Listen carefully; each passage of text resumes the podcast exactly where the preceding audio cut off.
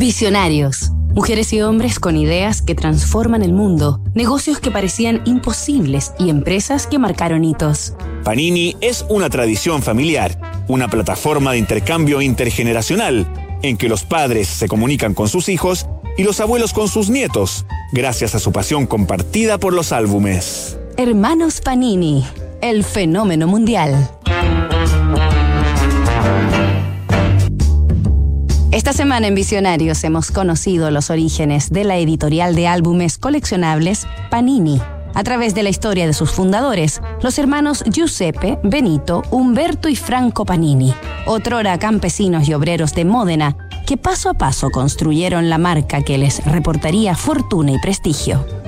Panini se convirtió en un fenómeno nacional en Italia en la década de 1960, gracias a sus álbumes de la Liga Nacional de Fútbol, y el éxito se extendió al resto del planeta a contar de 1970 con el álbum del Mundial de México, cuando nació un vínculo entre la compañía y la FIFA, que perdura hasta el día de hoy.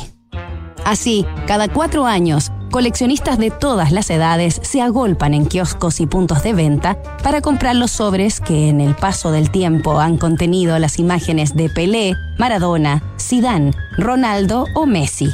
El ídolo histórico de la selección francesa, Michel Platini, ha catalogado los álbumes Panini como un museo del fútbol, en una tradición que, lejos de apagarse en plena era de la tecnología digital y los videojuegos, aumenta su masividad en cada edición.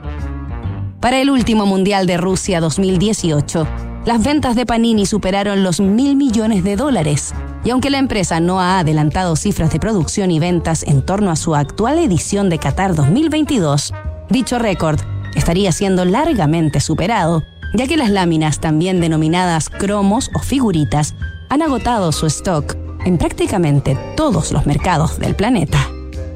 Humberto Panini, el último sobreviviente entre los fundadores de la marca, Murió el año 2013 a los 83 años en su casa de Módena. Pero su apellido trasciende en todo el mundo hasta la actualidad, gracias a la gran visión y trabajo de él y sus tres hermanos.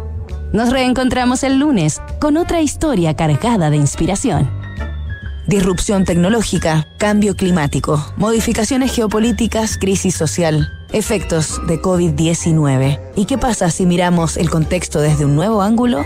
The New Equation es la nueva estrategia de PwC para resolver problemas complejos y transformar los negocios.